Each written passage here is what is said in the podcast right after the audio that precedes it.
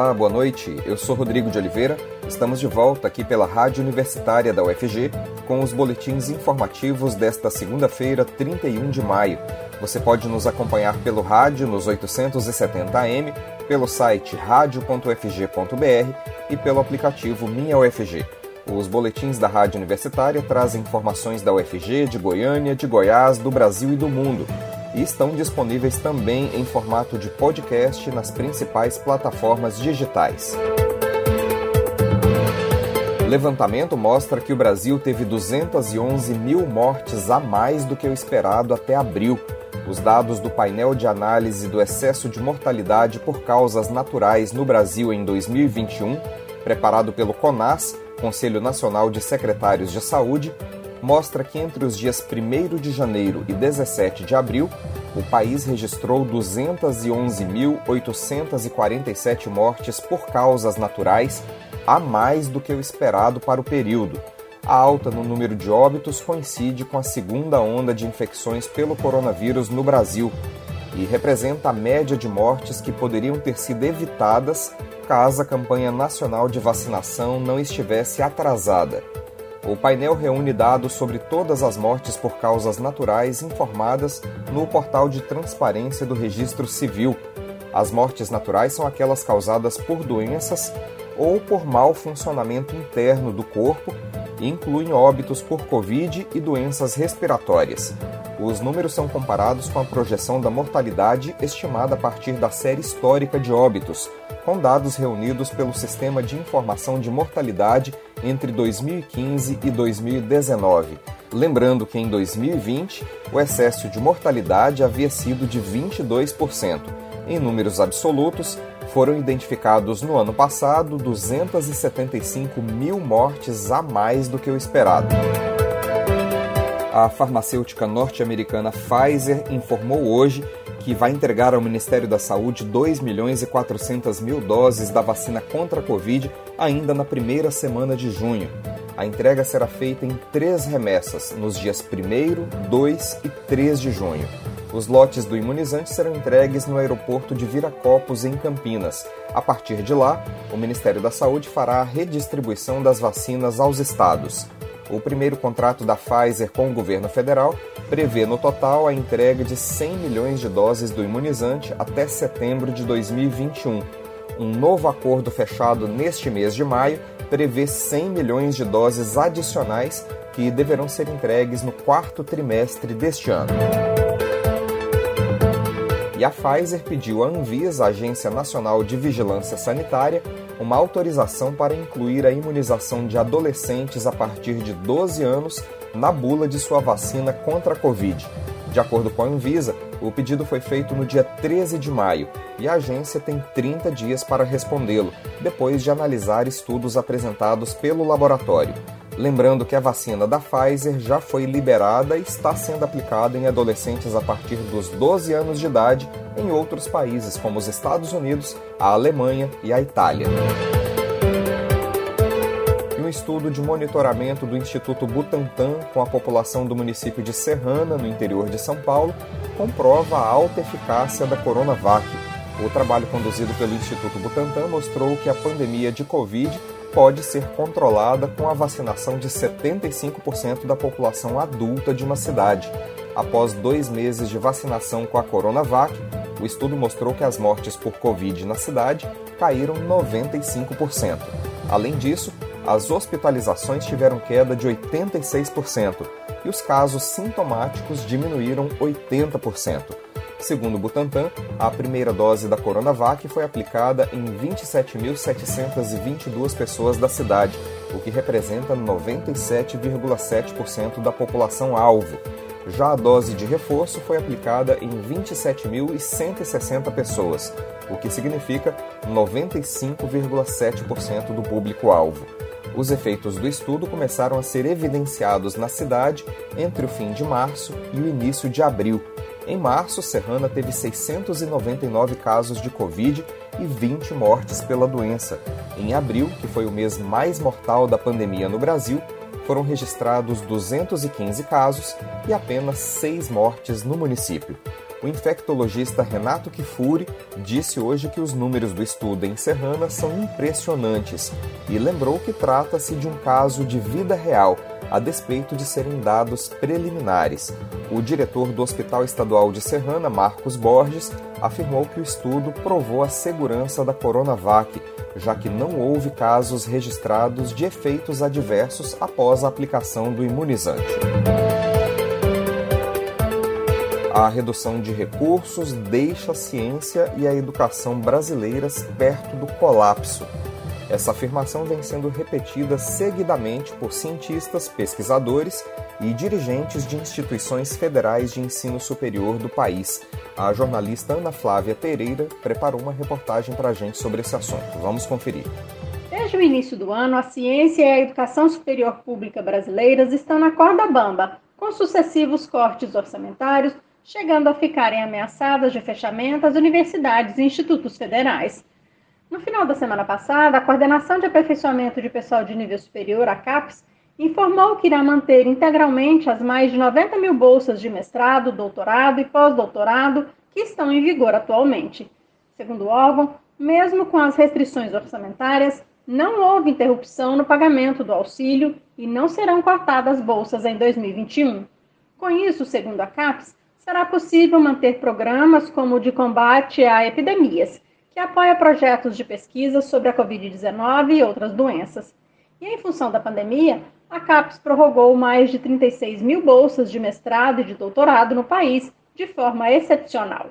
Mas, segundo reportagem publicada este final de semana pelo site BBC News Brasil, milhares de pesquisadores brasileiros não vêm conseguindo bolsas para conduzir suas pesquisas mesmo tendo seus projetos elogiados pelos especialistas que avaliam a proposta e emitem uma nota técnica sobre ela.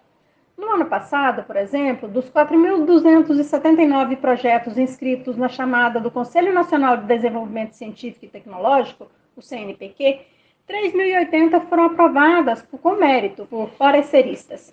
Entretanto, apenas 396 foram selecionados para receber bolsas, para o exterior, foram aprovadas 73 propostas com bolsas, entre as mais de 2 mil inscritas. Ao todo, segundo o CNPq, foram investidos 35 milhões de reais no edital, que concedeu 469 bolsas. O CNPq afirma em nota que concedeu as bolsas referentes à chamada de 2020 de acordo com o limite de recursos previsto. Para especialistas ouvidos pela BBC News Brasil, a distribuição de bolsas no edital de doutorado e pós-doutorado de 2020 é um exemplo das dificuldades enfrentadas pelo Ministério da Ciência, Tecnologia e Inovações, ao qual o CNPq é vinculado, que sofreu frequentes cortes de recursos nos últimos anos. Segundo o cientista político Luiz Fernandes, ex-presidente da financiadora de estudos e projetos, a FINEP, a crise atual na ciência brasileira é a mais grave desde as décadas de 1950 e 60 quando começou o fomento à ciência e tecnologia no país. Em nota, o CNPq afirma que planeja lançar uma chamada este ano para contemplar 35 milhões de reais para pesquisas de doutorado e pós-doutorado no Brasil e no exterior. No ano passado, o CNPq pagou perto de 80 mil bolsas em diversas modalidades. O recurso é fundamental para os pesquisadores, pois é a fonte de renda deles. O valor varia conforme a formação. Para doutorado, por exemplo, corresponde a R$ 2.200, enquanto para pós-doutorado sênior pode chegar a R$ 4.400. Nos últimos anos, o corte de recursos do Ministério da Ciência, Tecnologia e Inovações é uma constante. Em 2021, os recursos discricionários deste ministério corresponderam a 2,8 bilhões de reais, sendo que 49% desse valor depende de créditos suplementares, ou seja, precisam de aprovação do Congresso Nacional. Em 2020, a pasta tinha verba de 3,6 bilhões de reais. Em 2014, esses recursos discricionários do Ministério da Ciência e Tecnologia correspondiam a 8,7 bilhões de reais. O orçamento total do CNPq para este ano é de 1,2 bilhão de reais, sendo que 55% deles são dependentes de créditos suplementares. Para bolsas de pesquisa, serão destinados 944 milhões de reais, valor 12% menor que o do ano passado. Conforme o levantamento da Sociedade Brasileira para o Progresso da Ciência, O recurso total destinado ao órgão em 2021 é cerca de 8% menor que o do ano passado, que já era inferior aos períodos anteriores. O cientista político Luiz Fernandes avalia a atual situação da ciência e tecnologia no Brasil como dramática e aponta que o principal impacto desse cenário é que o país deixa de construir o próprio futuro.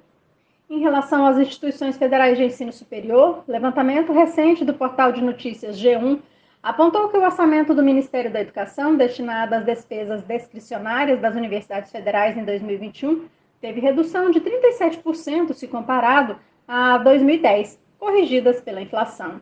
A situação torna a área de ciência cada vez mais precária, pois afeta laboratórios, equipamentos e bolsas para pesquisadores. Somente neste ano, segundo a Associação Nacional dos Dirigentes das Instituições Federais de Ensino Superior, a ANDIFES, houve corte de um milhão de reais no repasse às universidades federais do país. E com poucas oportunidades no Brasil, muitos cientistas decidem ir para outros países em busca de oportunidades na área da ciência e tecnologia. Países da Organização para a Cooperação de Desenvolvimento Econômico, a OCDE, como Alemanha, França, Itália, Estados Unidos, Reino Unido, entre outros, do qual o Brasil almeja fazer parte, investem em média mais de 2% do produto interno bruto, o PIB, em pesquisa e desenvolvimento. Já países reconhecidamente inovadores, como Coreia do Sul e Israel, investem mais de 4% na área. O Brasil, conforme a Sociedade Brasileira para o Progresso da Ciência, a SBPC, investiu pouco mais de 1% do PIB em pesquisa e desenvolvimento em 2018. Em 2020, estima-se que o investimento tenha sido ainda menor. Ana Flávia Pereira, para a Rádio Universitária. A UFG, Universidade Federal de Goiás, se prepara para uma consulta à comunidade acadêmica para a escolha dos novos reitor e vice-reitor da universidade. O processo ocorrerá nos dias 8 e 9 de junho por meio de voto direto e secreto, com participação de alunos, professores e servidores. Durante essa semana, a Rádio Universitária vai exibir uma série de entrevistas com todas as categorias envolvidas na escolha dos novos dirigentes. Nós vamos iniciar essa série conversando com o presidente da Comissão Organizadora Consulta, COC, o professor doutor André Luiz Bartolatti Geyer, da Escola de Engenharia Civil e Ambiental da UFG. Professor André, por favor, explique como é composta a COC e qual é a sua função. A comissão de consulta à comunidade universitária para a escolha de reitor e vice-reitor, ela é nomeada por um conjunto de entidades, entre eles o ADUF, o SINT, o DCE e a Associação dos Pós-Graduandos. Ela é composta por dois membros de cada um dos segmentos, ou seja, dois professores, dois servidores técnicos e dois representantes dos estudantes, e também dois suplentes em cada segmento. A finalidade dessa comissão é conduzir o processo de consulta, ou seja, organizar, disciplinar, supervisionar a consulta e mesmo dirimir durante eventuais debates algumas dúvidas que possam acontecer. Trata-se de um processo informal, não é isso, professor? Como se dá de fato a escolha dos futuros ocupantes dos cargos de reitor e de vice-reitor? É uma consulta para se saber ou se ouvir da comunidade universitária que nomes esta deseja, dentre, é claro, aqueles que se apresentam, para serem reitor e vice-reitor. Os nomes dos vencedores da consulta são encaminhados ao Conselho Universitário, ou CONSUNI, para que esse conselho leve em consideração na eleição que lá se realiza a vontade expressa pela comunidade. Divulga-se muito que a consulta para a escolha do futuro reitor será paritária. O que isso significa, professor? Sim, é paritária. Os três segmentos da comunidade universitária, professores, técnicos administrativos e estudantes, têm igual peso na consulta, ou seja, um terço cada um. Todavia, esse peso é proporcional à relação votantes aptos a votar. Portanto, para que cada segmento garanta seu peso máximo, deve-se ter o máximo de participação dos membros de cada segmento. Quem está concorrendo para a administração da UFG nessa consulta interna e informal? Nós temos duas chapas inscritas disputando essa consulta. A chapa 1, Viva UFG, candidata a reitora professora Sandra Mara e candidato a vice-reitor professor Gesiel. E a chapa 2, Movimento UFG, candidata a reitora professora Maria Clorinda e professor Adriano como candidato a vice-reitor.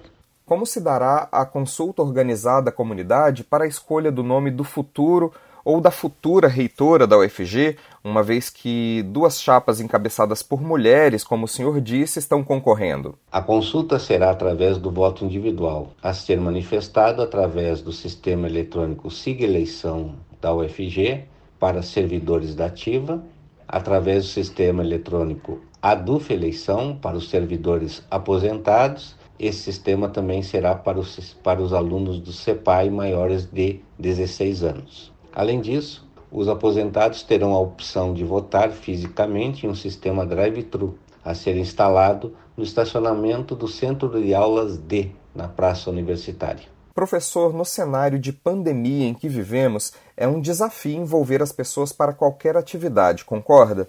Como a COC está se mobilizando na divulgação dessa consulta com o objetivo de envolver o máximo de pessoas da comunidade acadêmica? Todos nós da comunidade universitária estamos nessa pandemia nos adaptando às novas formas de comunicação. Não é diferente nessa eleição.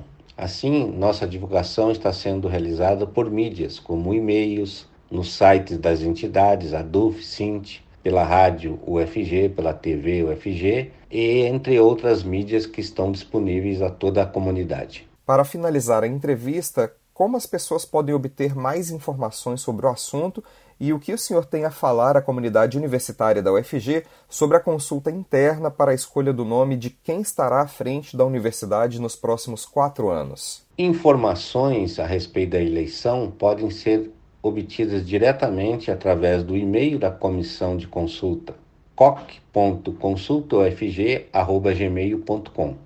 Também nos sites da ADUF e do SINT se pode encontrar maiores informações.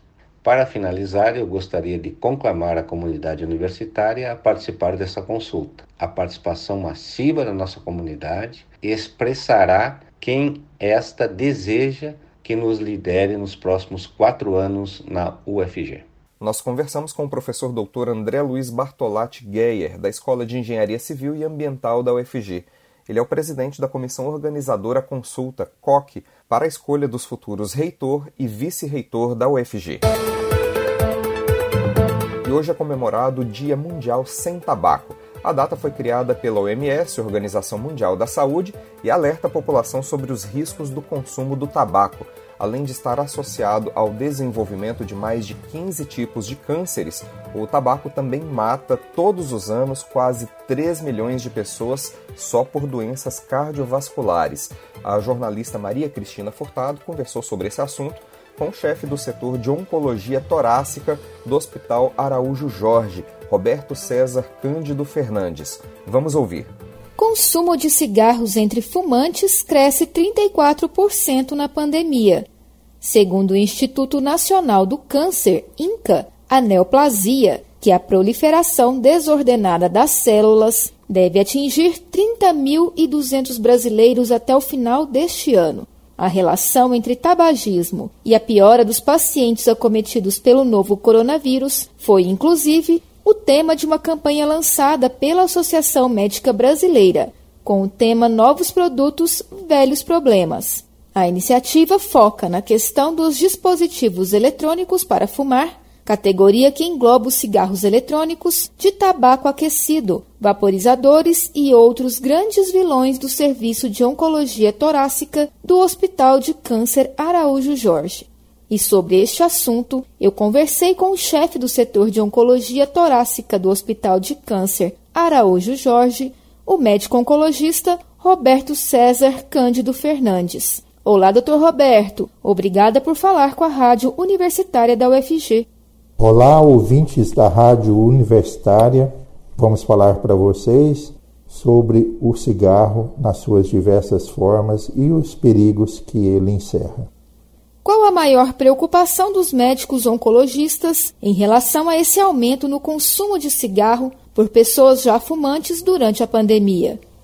Qualquer aumento no número do tabagismo, seja no número de cigarros, seja de novos fumantes, nos preocupa aos oncologistas, aos cirurgiões oncológicos, às pessoas que lidam com câncer, porque esse é um fator de risco para câncer, né, para diversos tipos de câncer, cerca de 15 tipos diferentes de câncer, não só o de pulmão, estão relacionados ao tabagismo. E está diretamente relacionado ao tempo de anos fumados e diretamente relacionado ao número de cigarros fumados por dia, influenciando na carga tabágica. Então, um aumento desse durante a pandemia é preocupante. O cigarro é um agravante para quem é diagnosticado com Covid-19. O tabagista corre mais risco? Diversas repercussões do tabagismo, principalmente ao longo do tempo, vão levar a doenças crônicas que interferem, que impactam na mortalidade do Covid. Ou seja, pacientes fumantes crônicos que desenvolvem enfisema, doença pulmonar obstrutiva crônica, o que nós chamamos a sigla DPOC, são fatores de risco. E essas pessoas têm um fator de risco de complicação para a COVID. Então, a DPOC, o enfisema, a bronquite crônica, além de outras doenças causadas pelo consumo crônico de diversas formas de tabaco, são fatores de risco para complicação da Covid-19. Esses pacientes, se adquirem Covid-19, têm uma chance maior de ter formas graves da doença e de morrer da doença. O câncer de pulmão está ligado, na maioria das vezes, ao tabagismo ou não necessariamente? No Hospital de Câncer Araújo Jorge, nós atendemos a maior parte dos casos de câncer de pulmão do estado de Goiás. E nós ainda observamos que, disparadamente, o principal fator de risco para câncer de pulmão no nosso meio é o cigarro, é o tabaco, nas suas diversas formas, seja o cigarro de filtro, seja o cigarro sem filtro, né? cigarro de palha, cigarro de papel. Então, esse continua sendo o principal fator de risco. Mais ou menos 80% dos cânceres de pulmão no nosso meio são relacionados a alguma forma de tabagismo, alguma forma de consumo de tabaco. Outros fatores estão influenciando o surgimento e aumentando o surgimento de câncer de pulmão em não tabagistas. Mas o principal fator de risco para esse câncer em não tabagista ainda é a poluição ambiental. Ela é a principal vilã apontada. E nisso aí também contribui a fumaça do cigarro, a fumaça da grande cidade, da indústria, da poluição dos veículos, de alguns fatores laborais como o profissional do salão de beleza já vem sendo apontado como um fator de risco. Produtos químicos que emitem cheiro e, e, de uma certa forma acabam poluindo o ar do ambiente. Então tem uma série de fatores aí, uns com mais peso, outros com menos, mas é, independente disso, isso é uma fração relativamente pequena ao que representa o tabagismo. Né? O tabagismo continua sendo disparadamente o principal fator de risco para câncer de pulmão e para outros tipos de câncer. O consumo de subprodutos do tabaco também pode afetar a saúde dos pulmões, como o charuto, o cigarro de palha, o cachimbo. Então, qualquer forma de tabaco, o rapé, mascar fumo, o charuto, o cigarro de palha ou cigarro sem filtro, né? às vezes é, é no papel de seda ou outros papéis, e o cigarro industrializado com filtro, seja um cigarro clandestino, nós temos hoje um grave problema de saúde pública com cigarros contrabandeados, principalmente do Paraguai, né? e o cigarro com filtro, legalizado aqui do Brasil, assim como outras formas do vape e também do narguilé, então, nenhuma dessas formas de consumo de tabaco, de consumo de nicotina, é segura do ponto de vista médico. E tem algumas diferenças, né? Por exemplo, o cigarro com filtro, ele tem uma fumaça com partículas menores, que geralmente chegam às porções distais do pulmão, aos alvéolos. Já o cigarro sem filtro, o charuto, o cachimbo, ele tem um particulado, um particulado maior, partículas maiores na sua fumaça, que acabam se depositando nas vias aéreas proximais, na boca, na faringe, garganta, na laringe e acabam ocasionando problemas diferentes. Muitas vezes é, ocasionam problema de pulmão, mas, por exemplo, o charuto, o cigarro de palha, ele está mais relacionado a câncer de boca, de cavidade oral, de faringe, do que um cigarro com filtro, que está mais relacionado a um outro tipo, que é o adenocarcinoma de pulmão, que é um tipo mais distal de câncer de pulmão, mais periférico. Então tem essas diferenças, mas regra geral, o mal é comum. Né? Essa questão do cigarro sem filtro, do cigarro, do fumo de rolo, do cigarro de palha natural, e com isso fazer menos mal é uma grande falácia, né? Isso é um grande engodo e nós não podemos aceitar esse tipo de imagem, esse tipo de propaganda. Então, é um grande engano, as pessoas não podem comprar essa, essa propaganda. E em relação às novas formas de se consumir a nicotina, como o cigarro eletrônico, o narguilé? Essas são novas estratégias, na nossa visão, de aumento do consumo. A grande questão do tabaco é o vício na nicotina. Né? Se o tabaco não tivesse nicotina, se na planta, no fumo, não houvesse nicotina, então ninguém ficaria dependente. Era uma coisa que ia incomodar, a fumaça, arder os olhos, incomodar na garganta e ninguém ficaria dependente. Mas pelo fato de ter nicotina e isso chegar logo ao cérebro, então sete segundos depois da tragada, de tragar a fumaça de qualquer uma das formas, essa substância chega ao cérebro e isso dá um bem-estar. Isso provoca um efeito bom e isso varia de pessoa para pessoa, mas regra geral, quem acaba aderindo, e boa parte das pessoas que experimentam acabam se viciando, né? Isso provoca uma sensação boa, ou seja, quem fuma, quem entra em contato, acaba tendo uma sensação boa com o consumo das diversas formas de tabaco por conta da nicotina.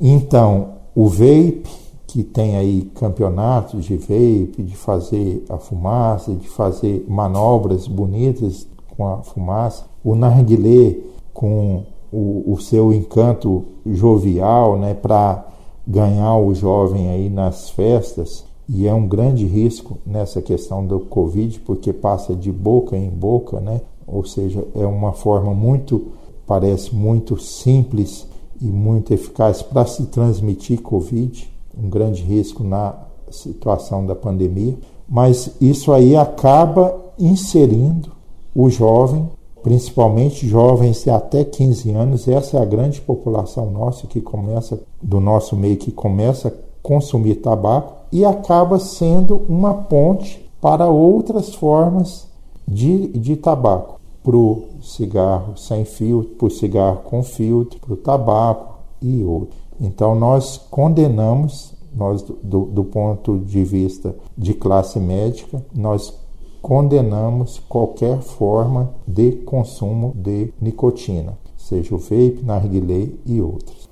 Eu conversei com o chefe do setor de oncologia torácica do Hospital de Câncer Araújo Jorge, o médico oncologista Roberto César Cândido Fernandes. Ele falou sobre o aumento no consumo de tabaco entre os fumantes durante a pandemia e as principais doenças que o tabagismo pode causar. Muito obrigada pela entrevista à Rádio Universitária da UFG e até a próxima. Agradeço a participação aí na Rádio Universitária, a esse importante veículo de comunicação irresponsável, né? Nós do Hospital de Câncer Araújo Jorge agradecemos a participação nesse importante meio de comunicação e estamos aqui à disposição para qualquer campanha que seja favorável à promoção da saúde, à prevenção de câncer e ao diagnóstico precoce dessa doença. Muito obrigado aí pela oportunidade. Os boletins informativos da Rádio Universitária voltam amanhã às 10 horas da manhã. Continue acompanhando nossa programação pelos 870 AM, pelo site radio.fg.br e pelo aplicativo Minha UFG. Nós também estamos nas redes sociais. Curta nossa página no Instagram e no Facebook. Nossa dica nesse momento é para que você faça o possível para ficar em casa e, se precisar sair, lembre-se da importância de usar máscara. Proteja você e a quem você ama e não perca o foco no combate ao coronavírus. Rodrigo de Oliveira para a Rádio Universitária.